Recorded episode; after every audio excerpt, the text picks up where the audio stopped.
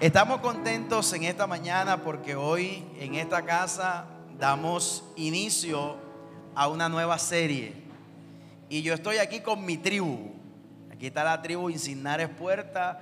El chiquitico se quedó en casa porque él todavía no habla, entonces no puede participar de este espacio.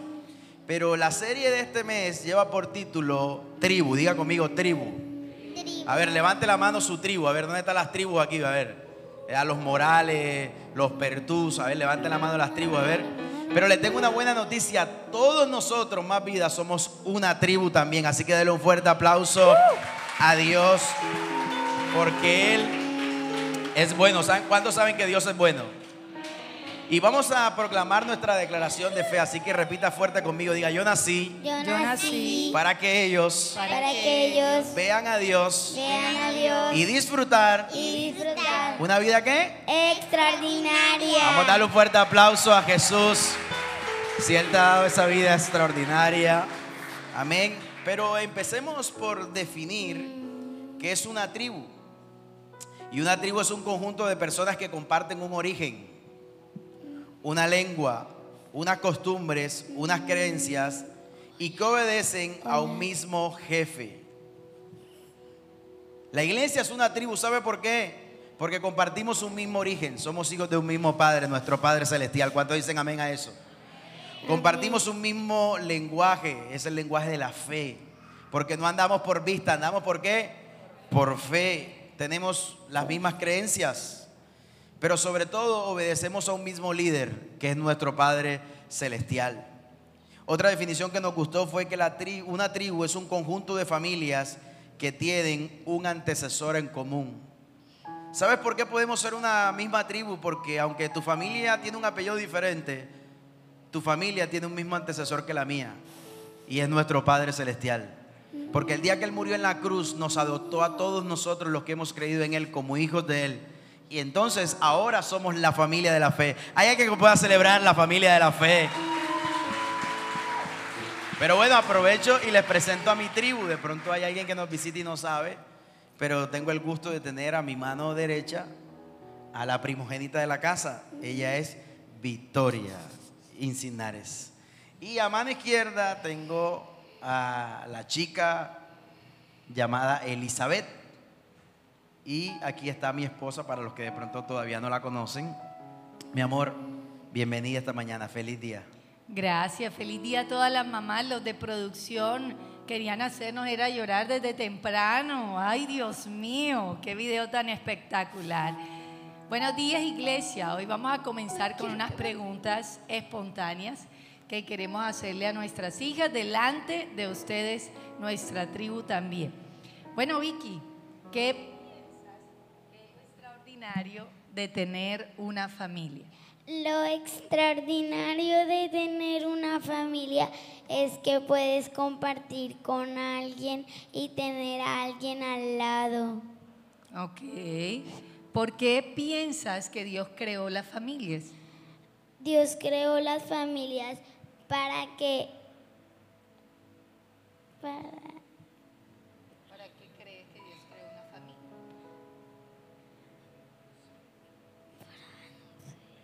¿No sabes? ¿No tienes ahí la idea? Eli, ¿tú qué piensas para qué Dios creó una familia? para tener amor, vida,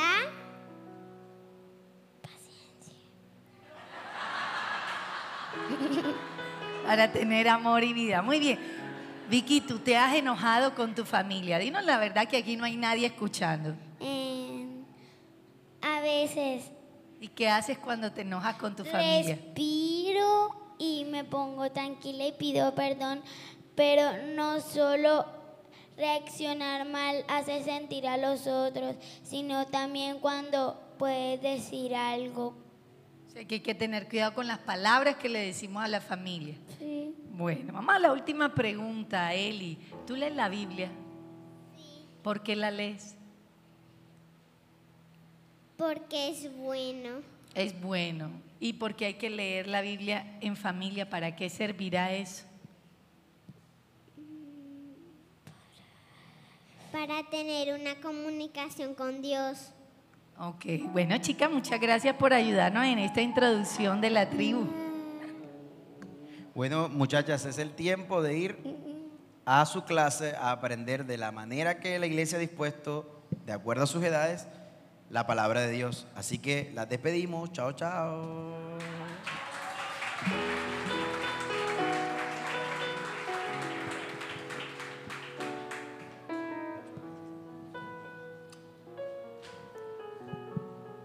Lo que significa la familia en la voz de los niños de manera espontánea. Muy bien. ¿Por qué es importante la familia? Estuvimos eh, estudiando con mi esposo que la familia es realmente el primer grupo al que pertenecemos. Es ese primer encuentro que tenemos con el mundo. Y como la familia nos muestre ese escenario, esa atmósfera, es como nosotros proyectamos el mundo y nos relacionamos afuera. Quiere decir que si en casa encontramos amor, nosotros visualizamos un mundo de amor. Quiere decir que si en casa experimentamos inseguridad, pudiéramos tener una visión insegura del mundo. Así que la sociedad humana va a depender directamente de la familia para su supervivencia. Sin familias no hubiera sociedad. Sin sociedad no hay comunidades ni naciones. Así que el núcleo fundamental con el que primero se encuentra un ser humano, su primer grupo, su modelo, lo que le hace sentir amado, seguro y protegido, es su familia. Y mira lo que dice en Génesis 2, 18, cuando el Señor pensó en ello. Dice la palabra. Entonces el Señor dijo, no le hace bien al hombre estar solo. Le haré un ser capaz de ayudarlo y que sea como él. Así que si la familia es el núcleo fundamental de nuestra sociedad y la salud de la familia está directamente relacionada con la salud de la sociedad, es el matrimonio el núcleo de la familia. Y la salud del matrimonio es la salud de la familia. La salud del matrimonio es la salud de los hijos. Y la salud de la familia, entonces, es la salud de la sociedad. Génesis 1, 28 dio el propósito de la familia, dijo, y los bendijo diciendo, tengan muchos hijos para sí, poblar el mundo y ejercer control sobre él. Sean jefes de los peces del mar, de las aves del cielo y de toda criatura que se arrastra sobre la tierra. Así que cuando la familia, la tribu, el grupo, le modela al ser humano cómo se comporta, cómo come, cómo piensa, cómo se viste, va a ir creciendo en esa sintonía y luego cuando ya empieza a tener 12, 13, 14, 15, 16 años, va a ser una Y, querida familia. Va a, mirar hacia atrás y decir, mm, esta es mi familia y no quiero seguir su ejemplo, voy a tomar para allá. O va a hacer lo siguiente, va a mirar su familia y decir, ¡wow! ¡Qué familia que me gasté! Y yo quiero seguir ese ejemplo. Así que nuestros hijos tienen dos opciones. Mirar nuestra familia y decir, quiero replicar lo que he aprendido aquí y multiplicarlo, como dice Génesis 1.28, o decir, no, este no fue un buen ejemplo, voy a tomar otro ejemplo para mi vida.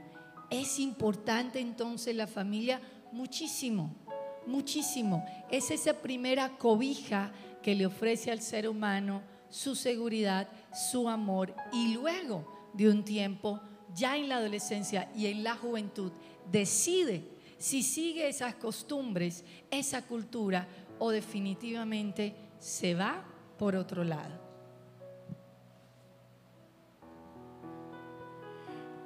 Pero deberíamos entonces pensar esta mañana en algo, y es cómo está nuestra tribu hoy. Y quizás algunos están hoy sentados en calidad de hijos, pero haces parte de, una familia. Quizás otros están sentados aquí en calidad de esposos. Quizás otros son esposas. A lo mejor aquí hayan mamás cabezas de hogar o padres cabezas de hogar. Lo que es cierto es que todos, no importando el rol, estamos inmersos en el concepto de familia porque fue el diseño de Dios. No puede venir ningún ser humano a la tierra por fuera de eso. Ahora, que en el camino se haya distorsionado, quizás tu familia o mi familia es otro asunto. Pero eso no quiere decir que hoy no hagamos parte de una familia. Y quiero que pienses por un momento si, lo, si desde tu rol, si desde nuestro rol, hoy nosotros estamos sumando a esa importancia de la familia de la que habla la palabra del Señor.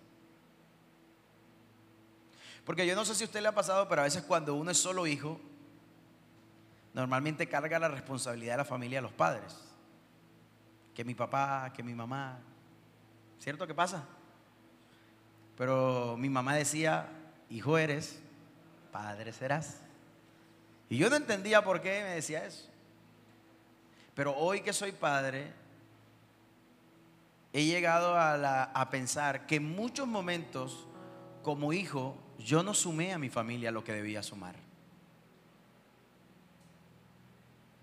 Sino que muchas veces culpé a mis padres de cosas que yo debía asumir.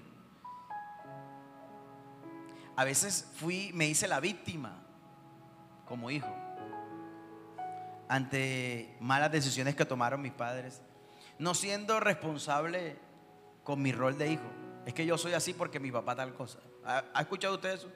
Es que yo soy así porque mi mamá, es que yo soy así porque mi papá se fue, es que yo soy así porque mi mamá tal cosa, es que yo soy así. Y estamos casi todo el tiempo justificando. Y bueno, yo a veces pienso que para aquellos que no hemos conocido a Dios, tienen hasta un poquitico más de razón esas justificaciones. Pero saben, cuando uno conoce a Dios, la vida te cambia.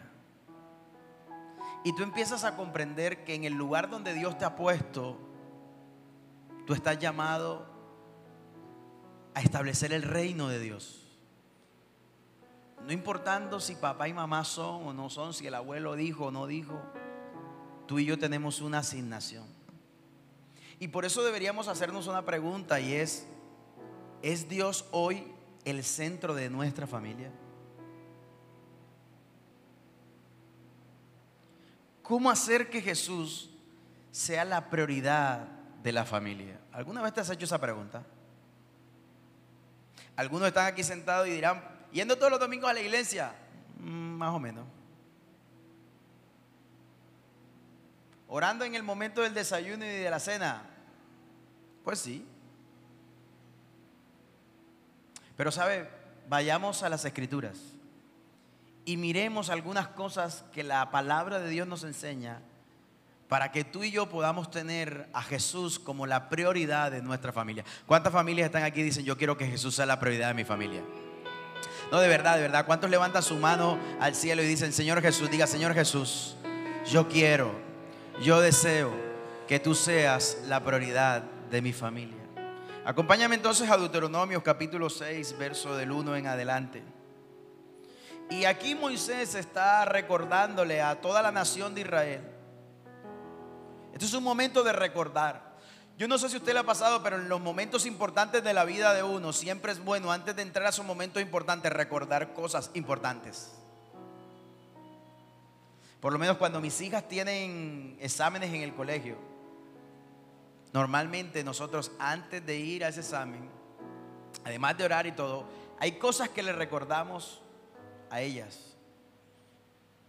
Número uno, lee bien la pregunta. Hija, número dos, no tienes que terminar primero, tienes que hacerlo bien. Pero no olvides que ya estudiaste, que Dios está contigo. Ella va a enfrentar un momento que, que para ella es importante. Y papá y mamá quieren que recordar algo que es importante. Pues en este contexto, Moisés está hablando a la nación de Israel Ellos están prontos a poseer la tierra que Dios le ha prometido. ¿Cuántos de los que están aquí tienen una promesa de parte de Dios? Y algún día esa promesa va a llegar a tu vida. ¿Cuántos me dicen amén a eso? En algún instante Dios te va a sorprender, iglesia, en este año. Y eso que Dios te prometió se va a cumplir sobre tu casa y sobre tu familia. Hay alguien que lo pueda creer y decir amén a eso. Vamos a entonces a Él. Pero sabes, casi siempre antes de esos momentos, Dios va a aparecer en tu vida para recordarte cosas que son importantes. Y aquí Dios aparece para decirle a la nación de Israel las siguientes palabras. Esta es la instrucción que Dios, está hablando Moisés, me mandó a enseñarles. Me la dio, Deuteronomio capítulo 6, verso 1, me la dio en forma de normas y leyes. Obedézcanlas en el territorio que ustedes están a punto de ocupar. De esa forma mostrarán ustedes respeto al Señor su Dios. Si ustedes, sus hijos y sus nietos obedecen todos los días de su vida, ¿cuánto van a obedecer? Los domingos, no, todos los días de qué? De su vida, las leyes y los mandamientos de Dios que Dios les da hoy, tendrán una larga vida. ¿Cuántos quieren tener una larga vida? Escucha más vida. Y obedece fielmente estas leyes para que prosperes y te conviertas en una nación muy numerosa. ¿Cuántos quieren ser prosperados? Escucha, escucha. Dice, como el Señor, el Dios de tus antepasados, te prometió. La tierra que vas a ocupar rebosa de leche y de miel. Escucha más vida. El Señor es nuestro Dios. El Señor es uno. Por eso, aquí viene, ama al Señor tu Dios con todo tu corazón, con todo tu ser y con todas tus fuerzas. Recuerda siempre esto, estos mandamientos que te doy hoy. ¿Y qué vamos a hacer? Enséñalos a tus hijos y háblales sobre ellos cuando estés en la casa, caminando, jugando, en el parque, camino al colegio, camino a la universidad. Cuando te acuestes y cuando te levantes, escríbelos y átalos en tu brazo como un recordatorio y llévaselos como cinta en tu frente. Escríbelos en las puertas de tu casa y en la entrada de tus ciudades. El Señor le está recordando a la nación de Israel que Él les ha dado una promesa. Pero que ellos tienen que hacer una sola cosa. Y es amar a Dios. ¿Con qué? Con todo su corazón, con toda su mente y con todas sus fuerzas. Quizás tú hoy que estamos empezando a hablar de familia, te puedes estar haciendo una pregunta y es, ¿cuál es el propósito de mi familia? ¿Hay alguien aquí que se ha hecho esa pregunta? ¿Cuál es el propósito? ¿Por qué Dios me puso en una familia? En el rol que hoy estoy. Pues existe una sola razón por la que todas las familias fueron creadas. Y es la que Moisés le está diciendo a la nación de Israel. Para que ames a Dios con todo tu corazón, con toda tu mente y con todas tus fuerzas. ¿Sabes por qué tu familia está aquí en la tierra? Para que ames a Dios con todo tu corazón, con toda tu mente y con todas tus fuerzas. Así que el propósito de la tribu, de nuestras familias, es amar a Dios. Ahora, la pregunta entonces que deberíamos hacernos es, ¿cómo hacemos para amar a Dios? ¿Será que eso es fácil o es difícil? ¿Será que eso sí se puede, Michael? Es que en mi casa, si tú supieras cómo somos los insignares, si tú supieras, si tú supieras cómo son los puertas, usted se daría cuenta que sí se puede amar a Dios. Si tú supieras cómo son los insignares, usted se daría cuenta que sí se puede amar a Dios. Si tú supieras cómo son los Rodríguez, los Ortiz. Porque es que muchas veces, a pesar de que conocemos a Dios, pesa más nuestras tradiciones de acuerdo a nuestro apellido que lo que Dios ha dicho en su palabra para nosotros.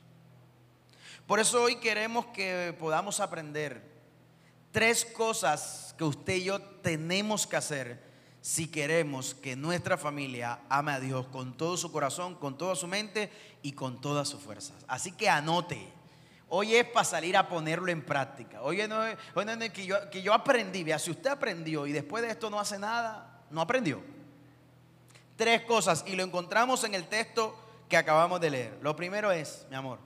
Lo primero que tenemos allí en el versículo 6 y 7 es enseña el mensaje. El versículo 7 dice, enséñaselos a tus hijos. Coloque allí, enseña el mensaje. Y voy a comenzar transmitiéndoles una conversación que tuve con una amiga la semana pasada. Aquí la anoté tal cual, para no equivocarme. Yo le pregunté, ¿cómo le enseña la Biblia el mensaje a tu tribu? ¿Cómo le enseñas la palabra a tu familia? Y esta persona me respondió lo siguiente. A mi familia se le enseño los domingos en la iglesia. Mm, no, no, no, no, no. Oh, no, amiga. No te estoy preguntando cómo le enseñan a tu tribu la palabra. No, no. Te voy a repetir otra vez la pregunta. Yo creo que, yo creo que no me escuchaste bien. Y yo le hice de nuevo la pregunta. Le dije, ¿cómo enseñas la Biblia a tu familia? Ah, ya Laura, ya. Ya te estoy, ya, ya estaba, estaba equivocada. A mi familia se la enseñan en el grupo de vida y unas prédicas que escuchamos por el YouTube. Y bueno, cuando escuchamos prédicas a veces estamos cocinando, a veces estamos en el patio. No, no, no, no, amiga, no, no, yo no te estoy haciendo esa pregunta. Espérate, te la voy a decir lento y pausado. ¿Cómo? ¿Cómo? Enseñas tú, tú, tú. La Biblia, la Biblia, la Biblia, la conoces, sí, sí, sí. Ok. A tu familia.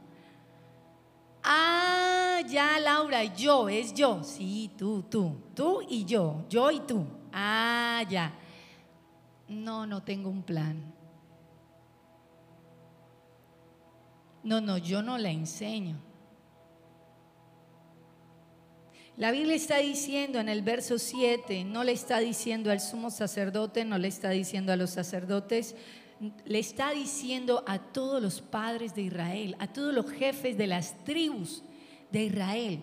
Israel se constituía en tribu, conjunto de familias, y le está diciendo a cada jefe de la tribu, enséñales a tus hijos, tú Tú, enséñales tú. ¿Cómo les enseñas tú? ¿Cuál es tu plan? ¿Cuál es tu idea? ¿Cuál es tu intención? ¿Cuál es tu forma?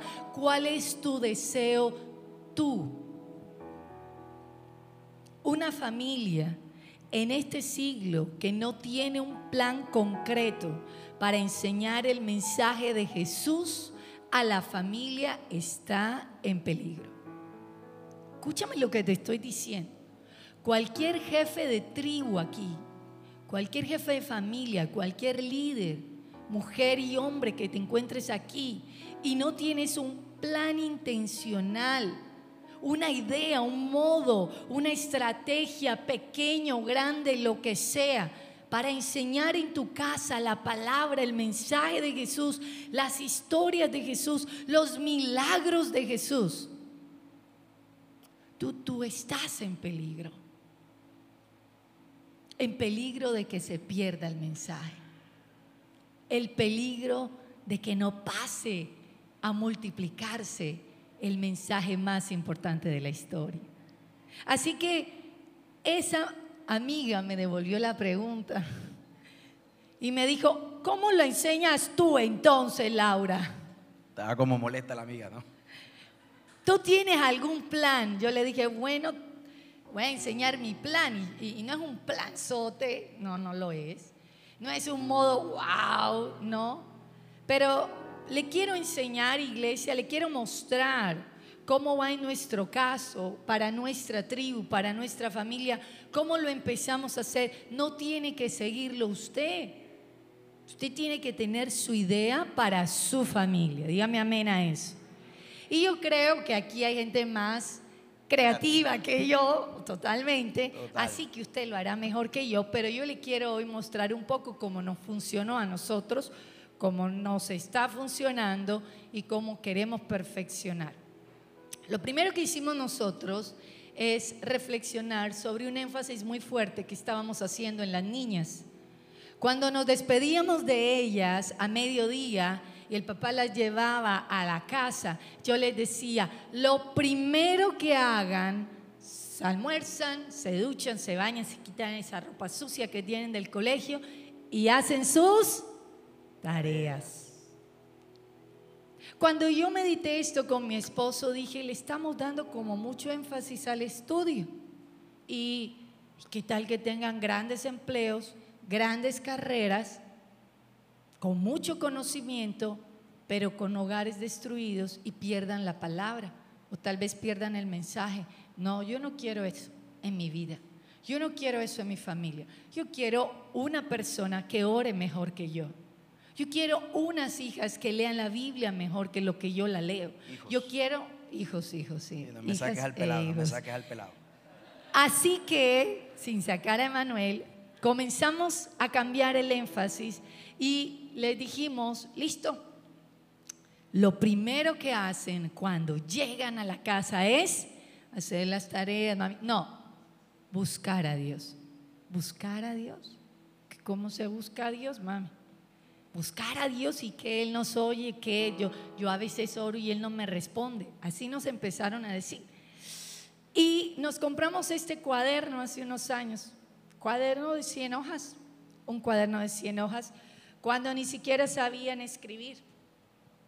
Y yo les escribí aquí, quítate la rabia en una carita y perdona siempre. Y les leía el versículo. Y es colocaban sus semillitas y colocaban sus palitos y hacían, Dios me creó en el vientre de mi mamá y colocaban sus colores y hacían sus tarjetas de identidad como ciudadanas del reino.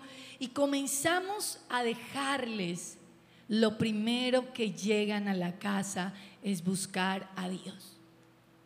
Y de repente cuando comenzaron a leer y a escribir, yo dije, no, este cuadernito es el que yo le compro para ir al colegio. No, yo quiero el mejor cuaderno para el devocional. Así que me fui a la papelería y les dije, me van a comprar uno argollado, caro, caro, yo quiero el mejor cuaderno para el devocional. Sí, ¿verdad, mami? El mejor cuaderno tiene que ser el del devocional. Sí, así me cueste lo que me cueste. Entonces ellas escogieron este argollado cuando ya empezaron a leer, a escribir con sticker, el que ellas querían, cuidado con mis palabras, siete cosas que me hacen feliz, perdonar y comenzamos. Ahora tienen una carpeta de lujo este año.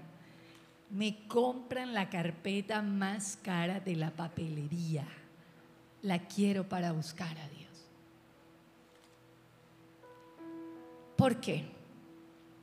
Porque les queríamos transmitir que lo más importante, que lo más valioso pudiera ser buscar a Dios.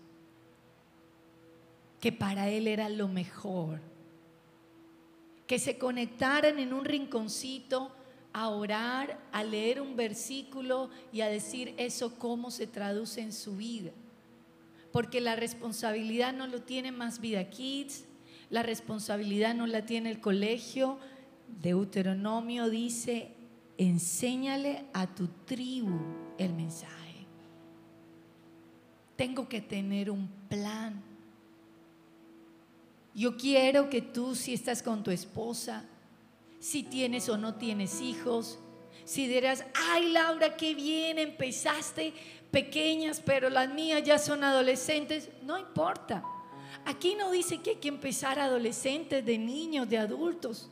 Aquí no dice que hay que hacerlo casados o no casados. Aquí hay que decir, enséñale a tu tribu el mensaje de Jesús. Las instrucciones de la palabra. ¿Cómo lo vas a hacer familia? ¿Cómo lo vas a hacer tú? Mira lo que dice tercera de Juan en el capítulo 1, en el versículo 4, dice lo siguiente. Lo que más me alegra es oír que mis hijos vivan de acuerdo a la verdad.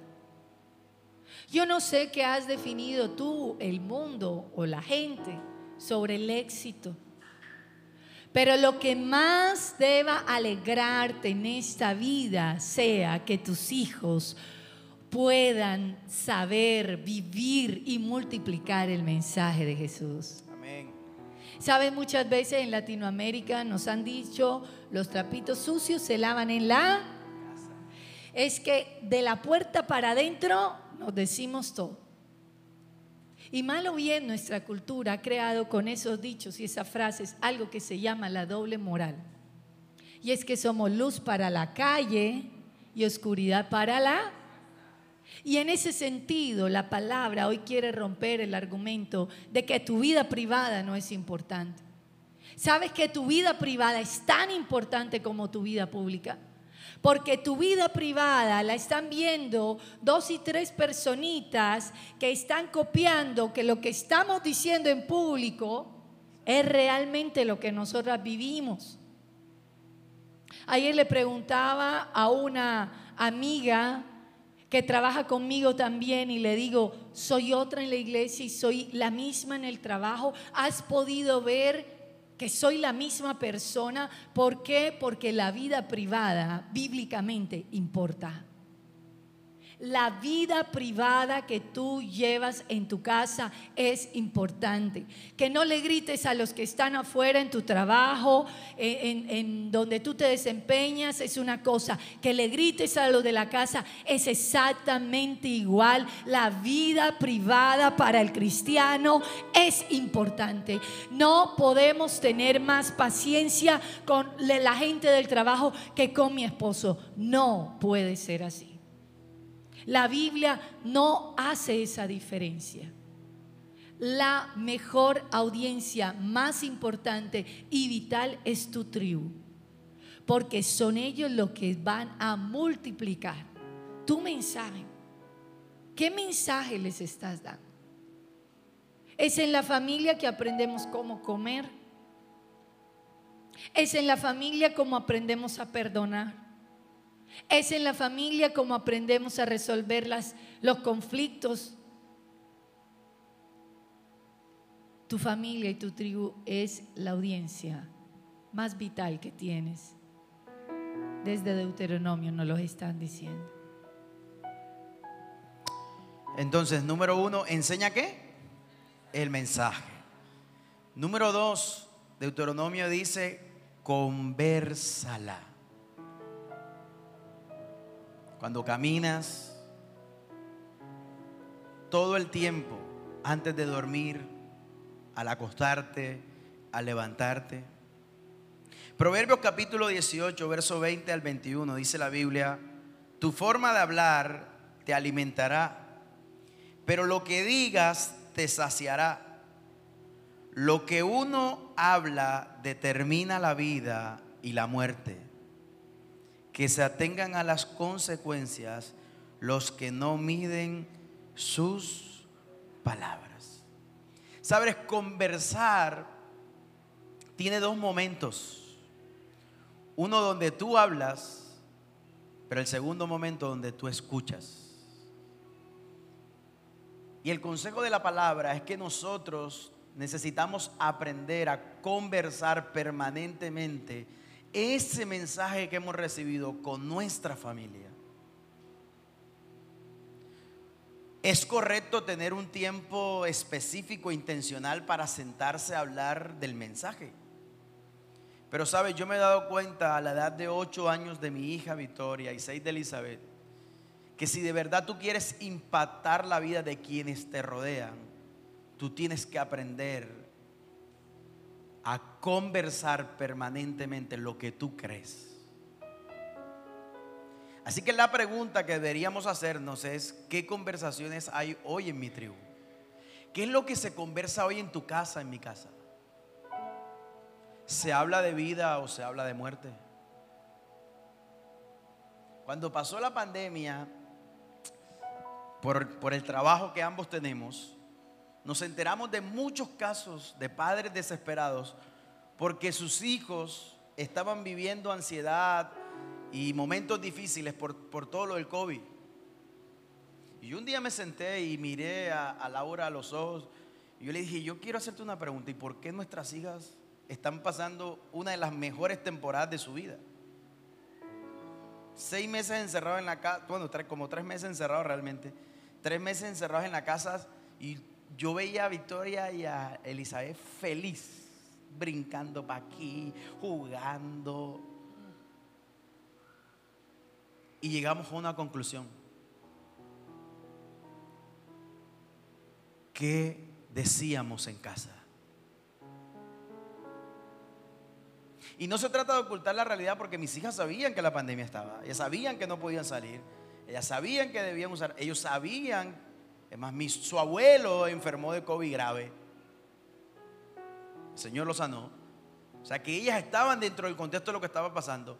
Pero en nuestra, clase, en nuestra casa se hablaba de milagros. En nuestra casa se hablaba de que Dios es bueno. En nuestra casa se hablaba de que estamos viviendo una temporada de refrigerio como familia. En nuestra casa se hablaba que era un tiempo para disfrutar en casa. En nuestra casa se hablaba... Y eso marca la diferencia en la vida de quienes te rodean, las palabras que salen de tu boca. Y Proverbio lo deja claro, le dice, porque en nuestra boca, en nuestras palabras está el poder de la vida, pero también está el poder de la muerte. La pregunta es, ¿qué vamos a elegir? ¿Qué eliges hablar en tu casa? Yo soy un adicto a las noticias. ¿Usted quiere saber qué pasó ayer en, en- Barranquilla? Pregúnteme, que ya yo me enteré. Por redes, por noticieros, a mí me encantan todo, todo eso. Pero usted no me va a estar escuchando, usted no me va a escuchar a mí estar hablando permanentemente de las cosas malas que suceden. Y quienes son cercanos y conversan mucho conmigo se dan cuenta de eso. Pero cuando ponen el tema, tan, yo opino. ¿Sabe por qué? Porque los hijos de Dios llamamos las cosas que no son como si fuesen. Los hijos de Dios entendemos que en nuestra boca hay un poder para producir vida. Los hijos de Dios entendemos que en nuestra boca hay un poder para proclamar el mensaje de Dios. Y aunque el mundo hoy grita desesperanza, nosotros tenemos la bandera de la esperanza. Cristo murió en la cruz para darnos vida y una vida extraordinaria. La gente hoy habla de la mala economía. Tú y yo hablamos de un Dios que provee. ¿Qué estás hablando en tu casa? ¿Qué escuchan tus hijos? Ahora, ¿qué le dices a tus hijos? Necesitamos aprender a separar la identidad de las acciones de nuestros hijos. Yo no sé cuántos de los que están aquí, pero creo que casi todos en algún momento fuimos marcados en nuestra niñez o en nuestra vida por palabras negativas que dijeron nuestros padres acerca de nosotros. ¿A alguien le pasó? Sin pena, levante la mano a todos los que alguna vez le dijeron algo que usted que ¿Sabe por qué? Porque muchas veces nosotros no hemos aprendido a separar la identidad de las personas de quien- quienes nos rodean de los hechos que ellos cometen que no nos gustan. Entonces le pongo un ejemplo. Entonces Victoria desobedece. Y entonces yo le digo, tú eres una desobediente. Es diferente a que yo le diga, hija, acabas de desobedecer y eso no me gusta, a que yo la etiquete, tú eres desobediente. O sea, yo le estoy diciendo a ella, tu identidad es desobediencia. Es diferente a que yo le diga, acabas de cometer un acto de desobediencia. Eso como familia no nos gusta, eso no lo practicamos como familia. Mira, yo sé que a veces no es fácil que tu esposo se comporte de maneras equivocadas y tú lo sigas mirando con la identidad que Dios le ha dado y que simplemente trates de dialogar con él. Pero cuando tu esposo llega tomado y tú le dices, tú eres un, bor- un bo- un borrachón, tú lo estás marcando. Aunque él vino alcoholizado, aunque él vino, trata de hablar lo que Dios piensa de él. ¿Tú crees que cuando él se acerca a Dios en la oración, Dios le dice, ahí llegó el borrachón a hablar conmigo? Claro que no, llegó mi hijo que tiene un problema, que tiene una dificultad. Necesitamos aprender a hablarle a quienes amamos de acuerdo a lo que Dios habla. Pero sabe, no podemos hablarle a quienes nos rodean como Dios habla si primero no conocemos el mensaje. Y es que sabe cuál es la crisis de la familia hoy. No enseñamos el mensaje porque no nos sabemos el mensaje. Usted se sabe lo que dice el noticiero, usted se sabe lo que dice el vecino, usted se sabe lo que dice todo el mundo, pero no conocemos la palabra del Señor. ¿Por qué? Porque no la leemos. Porque no la estudiamos. En mi casa Cristo no puede ser el centro si primero no es el centro de mi vida. Porque Él no es un adorno que yo compro y lo pongo. Esto es un centro de mesa. Jesús no es esto, no es un centro de mesa que yo compré en la iglesia cuando di los diezmos y lo puse en mi casa. No es la Biblia que abro en el Salmo 91 para que nada pase. Eso no es Cristo. Cristo es una persona que vive dentro de mí. Y cuando yo voy a mi casa, yo llevo a Cristo. Cuando yo hablo con mi esposa, yo veo, yo llevo a Cristo. Cuando yo comparto con mis hijos, yo veo a Cristo. Ayer me pasó algo increíble. Yo voy en el carro con mis dos hijas. Me entra una llamada. Mi teléfono está conectado al Bluetooth del, del carro. Normalmente yo delante de ella no contesto llamadas de personas que me conocen porque a veces la gente me llama para contarme cosas importantes y usted sabe que los niños todos lo repiten. Entonces yo, cuando yo no le conteste, normalmente estoy con mis hijas o estoy ocupado. Pero como era un número desconocido, yo contesté la llamada. Oh sorpresa, la persona me está contando cosas complicadas. Y ya yo no podía quitar el Bluetooth, voy manejando, ellas están sentadas con sus cinturones. Cuando la persona termina de contarme su situación, yo le digo, dame cinco minutos, déjame ver en qué te puedo ayudar. Yo miro a Victoria y le digo, ¿qué estás haciendo? Y ella me dice, estoy orando por esa persona, papá. Porque ellos no se pueden acostar sin comer. Dios va a proveer. Cuando Victoria termina de decir esa frase, a mí se me viene a la cabeza lo que el Espíritu Santo me dice llama a tal persona, dije esto, que por favor, y hago una conexión, un puente ahí, pam, pam, hago una llamada, y cuando termino la conversación, Victoria dice, papá, tú eres bueno. Yo le dije, no, hija, yo no soy bueno. Dios es bueno. Él acaba de escuchar tu oración. Dios es bueno. ¿Sabe? Yo no tuve que abrir la Biblia para conversar con mi hija. Yo no tuve que traerla a la iglesia. Tampoco era un momento de oración. Es más, íbamos para el cumpleaños del sinvergüenza que está de pie. Feliz cumpleaños. O sea que nada espiritual íbamos a hacer.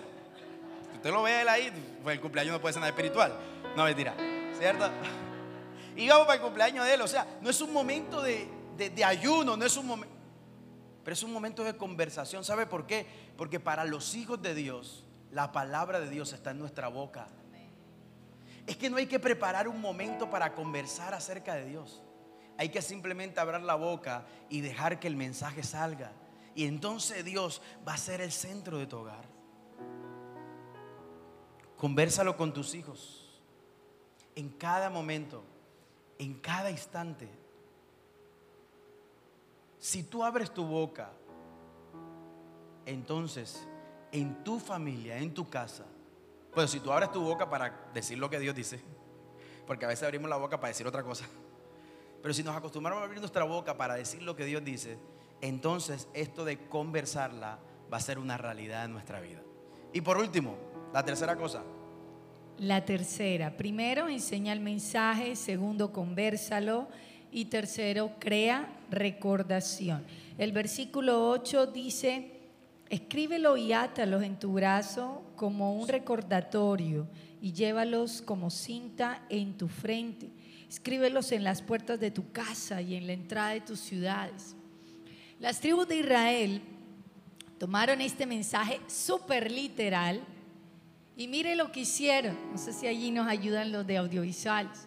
Construyeron o crearon unas filacterias, se llamaban así, o tefillines, que eran unas cajitas pequeñas donde enrollaban los versículos de la palabra y se lo colocaban con unas cintas de cuero en su brazo izquierdo, los que eran zurdos en su brazo derecho, y le daban siete vueltas en el brazo y colocaban otro en su frente. Hicieron el recordatorio literal y después de los 13 años, todos los días a la misma hora, sagradamente leían esos versos. Pero lo que nos está diciendo realmente la palabra es ir más allá. Es qué recordación puedes tú crear en tu casa para que tus hijos tu esposa o como esté constituida tu familia pueda conocer, tus padres puedan conocer la palabra de Dios. Hubo algo que nos ayudó. Estábamos teniendo dificultades con una de las chicas con el tema de la mentira. Y llegábamos donde los abuelos y nos decían, dicen mentiras. Y llegábamos no sé qué, dicen mentiras. Ay, Dios mío. Y comenzamos a colocar versículos en, la- en la- en la- en las puertas de su cuarto, en el baño. Bueno, no digo los versículos porque si no se asustan, pero... que más me gustó fue que los mentirosos se van sin merienda para el colegio. El enemigo es padre de mentira. Y una de ellas nos dijo, mami, ¿de verdad que el padre de mentira es Satanás? Sí, eso dice la Biblia. ¡Ah!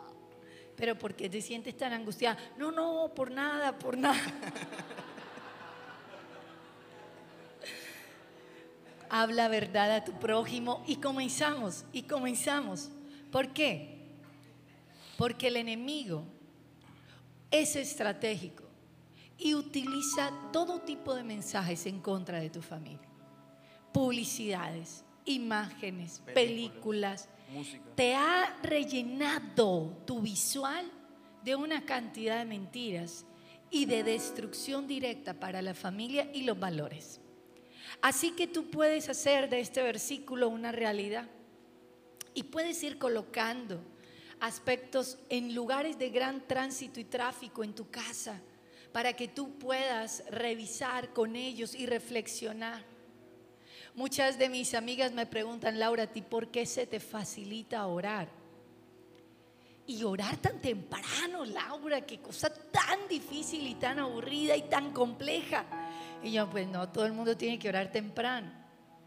Pero desde que yo tengo uso de razón, cuando uno se levantaba temprano de pequeño, ¿qué quería? Comer pan y ver televisión, antes que los papás se levantaran. Cuento de los hermanos Green. Y entonces yo me levantaba y cuando iba para la cocina había un señor arrodillado en una silla, que era mi papá, todos los días de mi vida. Él creó un recordatorio que yo no me puedo sacar de la cabeza. Porque no me dijo tienes que orar. Oraba.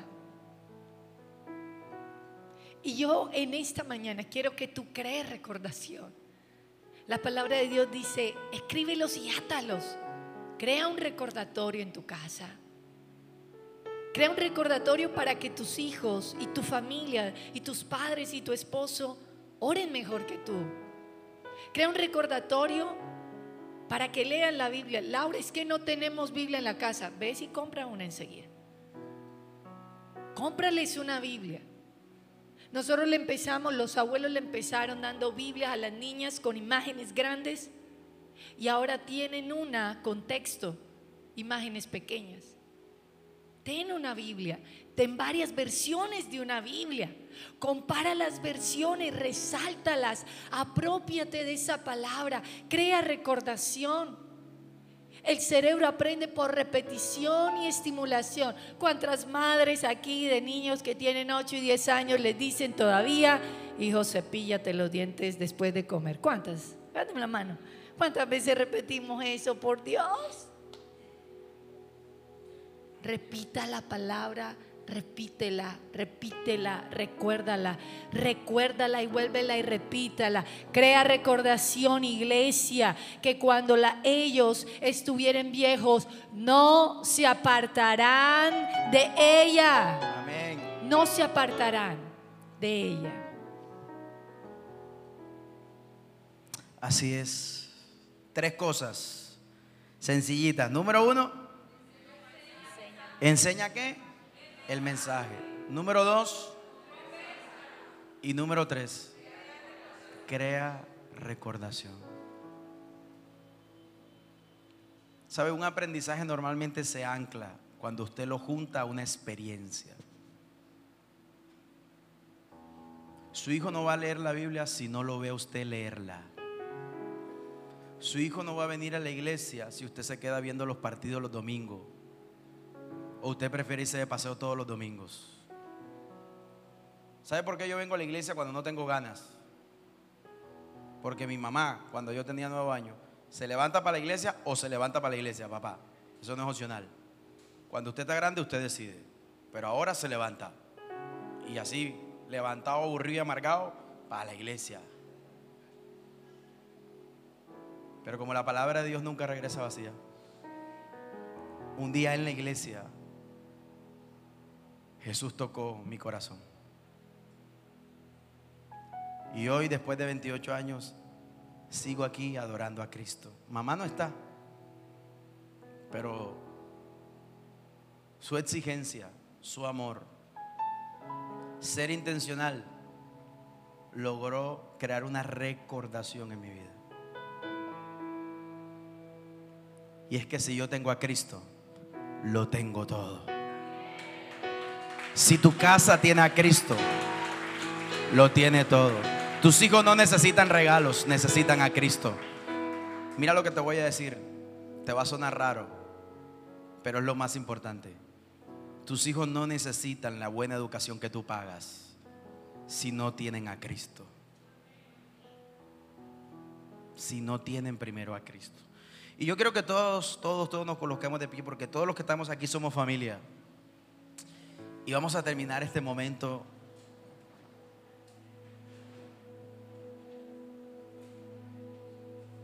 Nosotros queremos proclamar la palabra de Dios sobre tu familia.